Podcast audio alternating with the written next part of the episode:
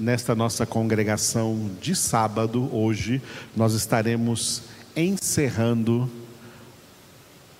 o livro das Lamentações de Jeremias, lendo o último capítulo, Lamentações de Jeremias, capítulo 5. Enquanto lemos a palavra de Deus, que é o próprio Jesus, estará operando na sua vida poderosamente, exatamente onde Deus vê que você precisa do seu toque. Ele toca no teu corpo se você precisa. Ele toca na sua alma onde você precisa.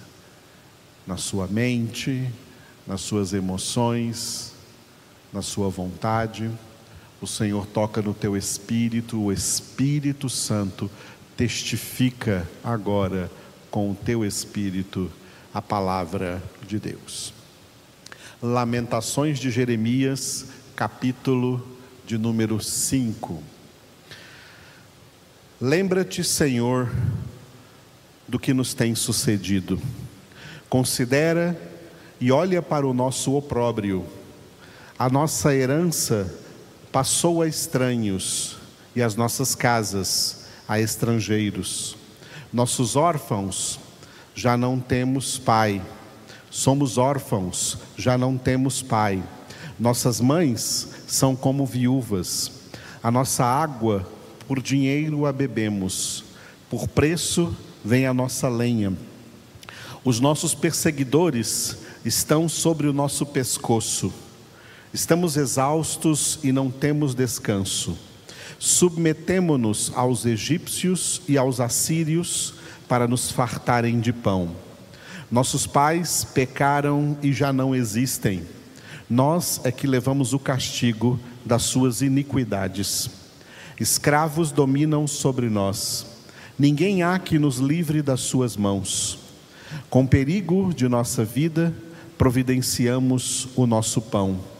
Por causa da espada do deserto, nossa pele se esbraseia como um forno, por causa do ardor da fome. Forçaram as mulheres em Sião, as virgens nas cidades de Judá. Os príncipes foram por eles enforcados.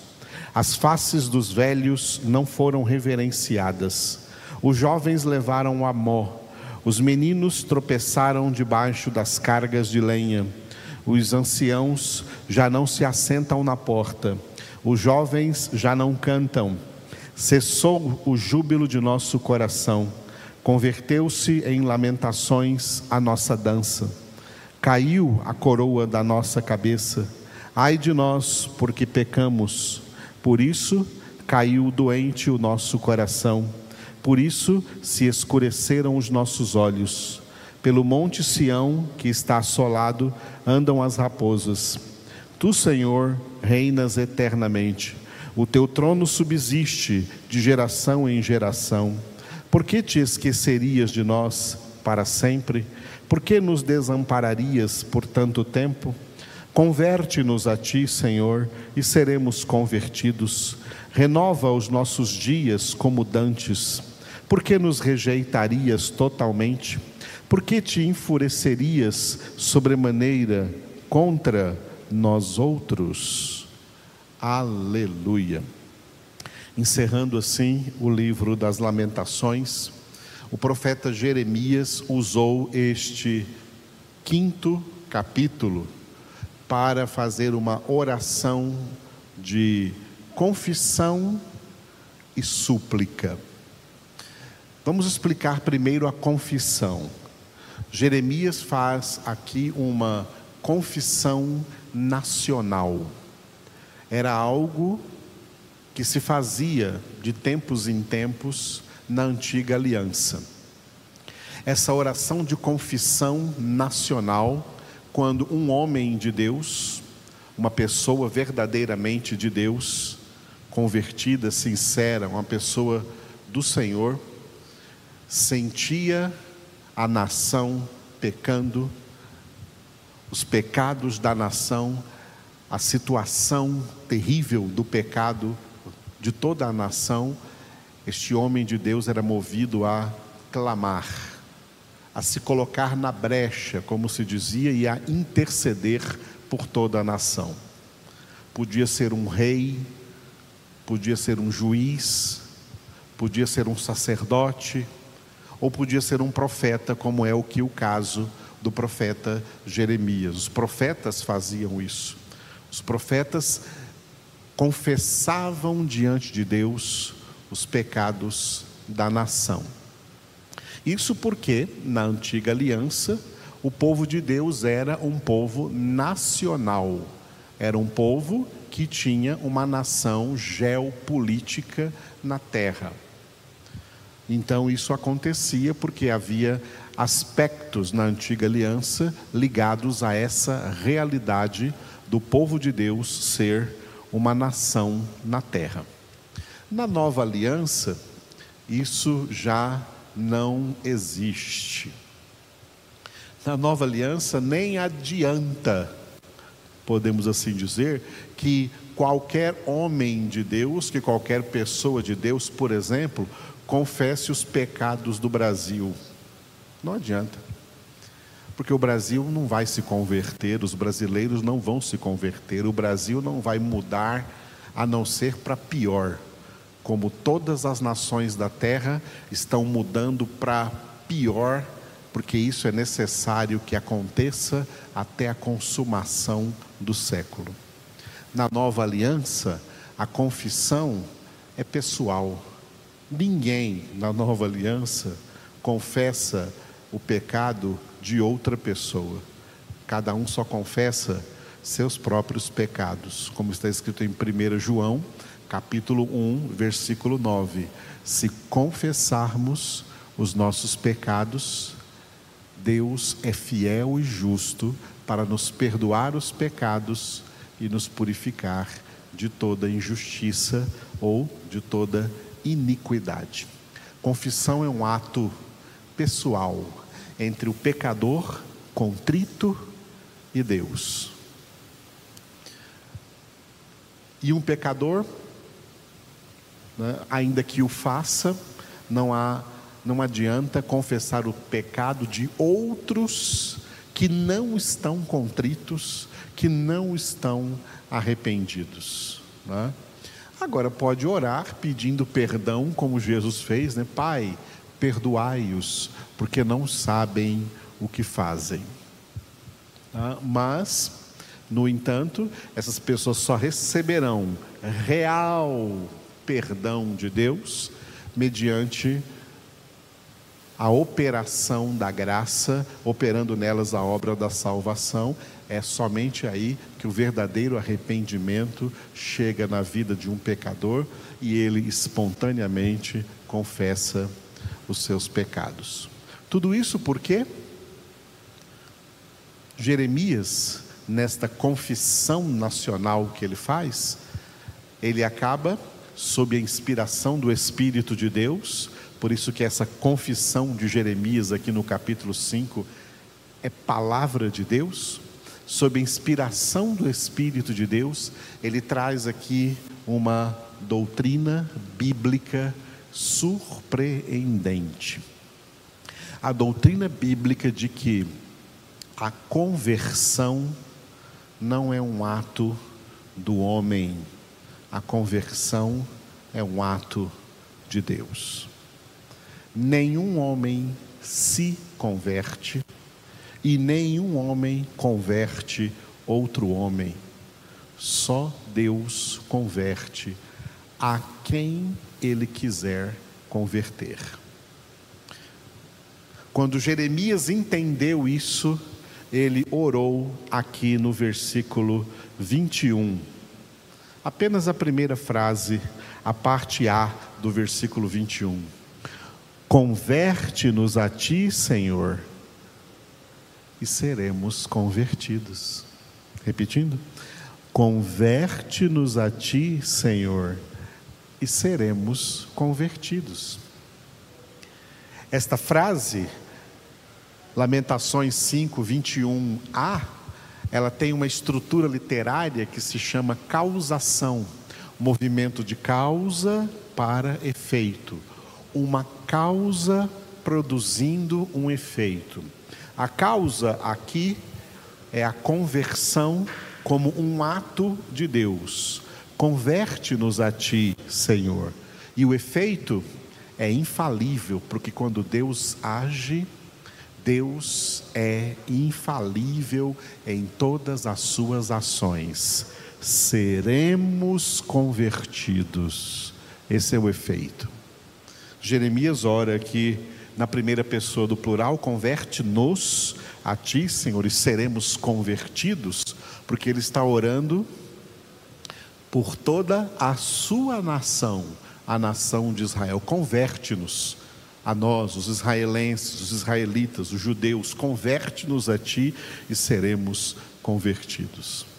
No entanto, o principal elemento que, temos, que nós vemos fluir dessa frase, deste clamor de Jeremias, é esta verdade de que só Deus converte um pecador. Nenhum pecador converte a si mesmo e nenhum homem converte um pecador. E é importante que se diga isso, que se aprenda isso, porque tem muita gente que acha que nós temos poder de converter outras pessoas. Pastor não, não converte ninguém, pregador não converte ninguém, denominações não convertem ninguém. Instituições religiosas não convertem ninguém, ninguém se converte. Só Deus opera a conversão. Conversão é uma obra de Deus. É muito interessante quando nós lemos no Novo Testamento acerca de pelo menos, vamos citar somente, duas comparações acerca da conversão.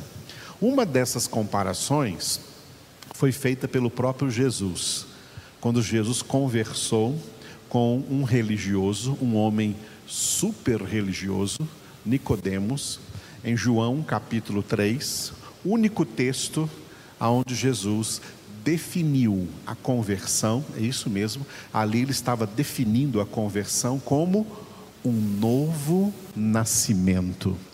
Quando Jesus disse: Quem não nascer de novo, não pode ver o reino de Deus. E depois, mais abaixo, ele justifica, porque o que nasceu da carne é carne, o que nasceu do espírito é espírito. Jesus compara com o nascimento. Comparando com o nascimento, a gente poderia fazer a seguinte pergunta. Eu vou fazer para você essa pergunta, para cada um de vocês que me escutam. Você, você existe porque você escolheu existir? Você foi concebido, gerado e nascido porque você escolheu isso? escolheu ser concebido, gerado e nascido? Você nasceu porque você quis? O seu nascimento é uma obra sua? Não. Foi Deus quem te chamou à existência. Deus usou como instrumento os seus progenitores. Ah, e, através dos seus progenitores, ele te chamou à existência e você foi concebido, gerado e nascido. Milhares de outras opções Deus tinha para fazer conceber, gerar e nascer no seu lugar, mas ele rejeitou todas elas e escolheu você para ser concebido, gerado e nascido. Não foi você quem escolheu isso, não foi você quem operou isso, não foram seus progenitores que operaram isso, foi Deus que operou isso, chamando você à existência.